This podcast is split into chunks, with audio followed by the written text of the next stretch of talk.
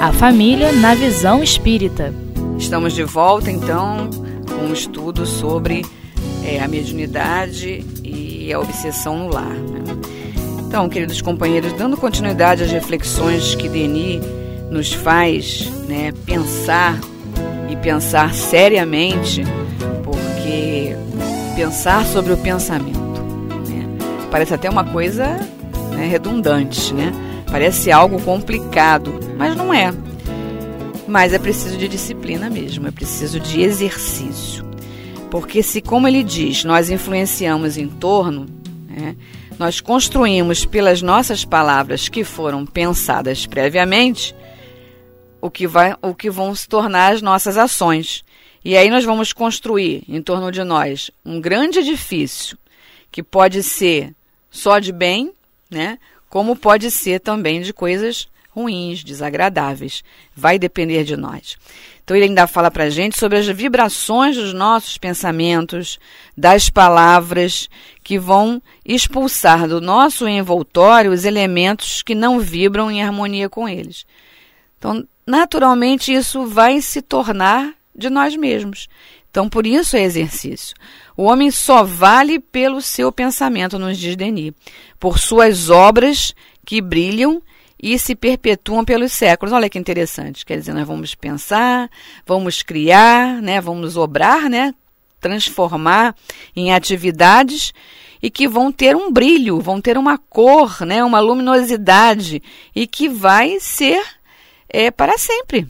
Né? Não vamos mais perder essa, isso que é conquistado, a gente não perde mais. Então, o controle do pensamento está intimamente ligado aqui ao controle dos nossos atos, das nossas ações. Então, se é, o nosso pensamento é bom, naturalmente os nossos atos serão bons também. Não vai ter dificuldade. Não dá para você pensar uma coisa e fazer outra como muitas vezes a gente se esforça para fazer isso, né? A gente está pensando uma coisa e está fazendo outra completamente diferente. Nós precisamos aprender a fazer de outra forma, né? A fazer de uma maneira produtiva, como o Denis está sugerindo para nós.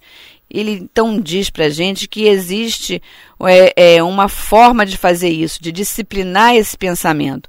Então, ele diz que a gente deve escolher bem as nossas leituras, que nós devemos irradiar, impressionando em volta de nós para o bem-estar.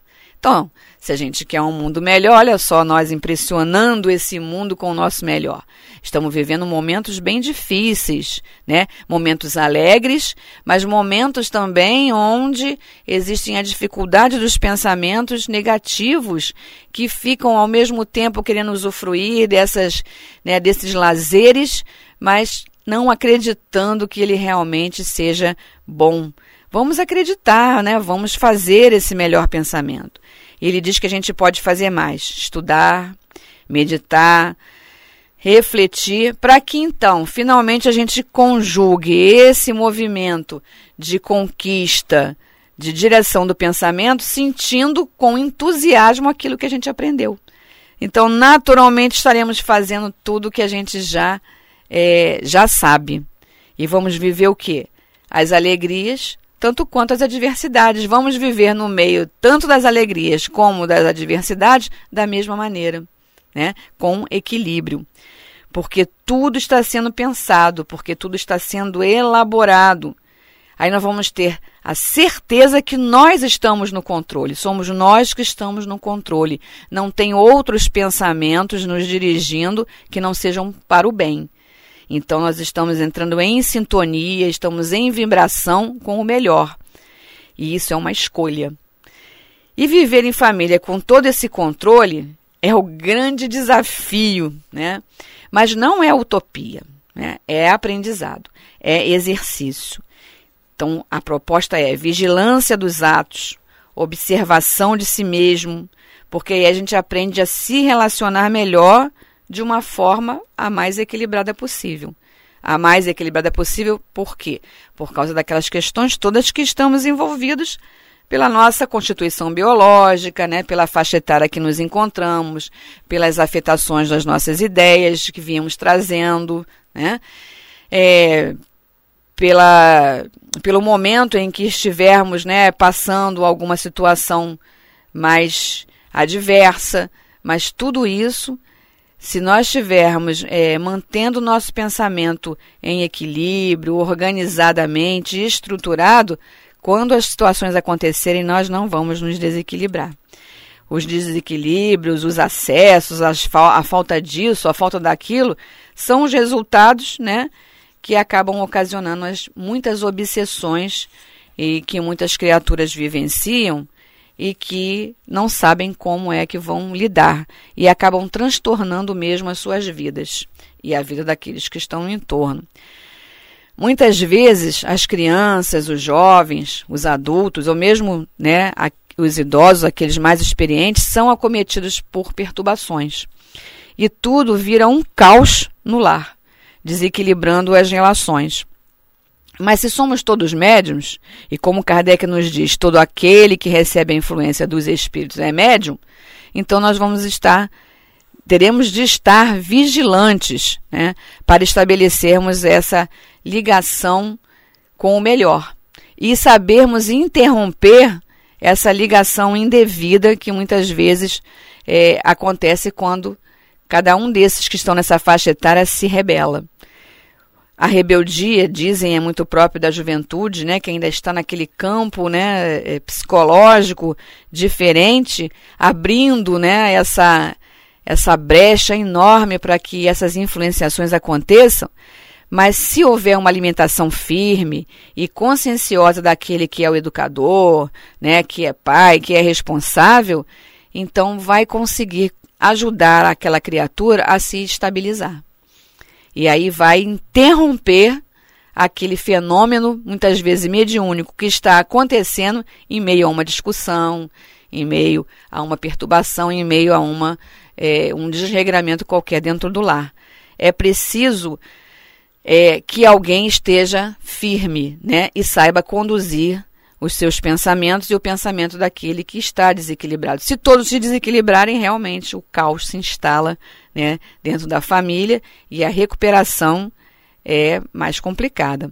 Se não há controle, se não há equilíbrio, se não há conhecimento né, de que estamos convivendo com espíritos, sejam eles em que faixa etária estão, então, e não apenas com um corpo, que biologicamente está criança, biologicamente está jovem, biologicamente está é, idoso, a obsessão pode se instalar. Quer dizer, determinado espírito que está na mesma sintonia de pensamento se aproxima e aí se estabelece aquela relação. E o descontrole e a desorganização vai depender de nós mesmos. Então é como Kardec está mostrando para a gente lá nas influências né, que, que recebemos. Temos que aprender a estar distinguindo quais são as melhores ideias. Que ideias estão chegando? Será que essa ideia é minha? Né? Será que essa foi uma ideia involuntária, uma ideia estapafúrdia, né? uma ideia que vai é, levar ao desânimo ou ao desequilíbrio outros e a mim mesmo? Então eu posso pensar sobre isso. Por isso, o controle dos pensamentos, das ações de quem educa, tem que ser firme. Tem que saber orientar, tem que saber limitar com educação, né, com amor, interrompendo então essas manifestações. Muitas vezes a criança, né, chega fazendo uma malcriação daquelas, né? E se o educador se desequilibra com aquilo, entra naquela sintonia, pronto, está acontecendo ali uma interferência, muitas vezes espiritual, desagradável. Se o educador não, né, como a gente costuma dizer popularmente, entra na pilha, né, não entra naquela vibração, então ele consegue retornar e restabelecer a harmonia no lar. E até ajudar aquele a pensar, fazê-lo pensar, fazê-lo é, é, perceber o que, que é melhor para ele. Né? Então, às vezes, a criança é levada, é arteira, o jovem é rebelde, né? Tudo isso próprio das mudanças orgânicas. Né? Tem sentimentos ali desconhecidos. Às vezes o adulto é uma criatura nervosa, ou idoso ele está porque está doente, porque está triste pela sua impotência diante da vida, ou o homem que não é mais viril, ou as senhoras que estão na menopausa. Tudo questões biológicas e que afetam e que podem fazer com que essas interferências sejam né, mais expressivas. Então, se todos que vivem no lar se mantiverem em prece, né, pacificados, né, e, e não contribuírem para essa desorganização, muito pelo contrário, manterem a harmonia, o fenômeno que se estabeleceu ali por aquelas ações né, destemperadas será interrompido. Né? Se não estiver controlando, não vai ser interrompido. Se se mantiver em prece, se mantiver pacificado, as coisas vão acontecer e vão ser controladas, vão ser organizadas. Na casa espírita, a gente entra lá pensando, né, como falávamos antes, para estudar, para orar, né, para tomar o passe, para se sentir melhor.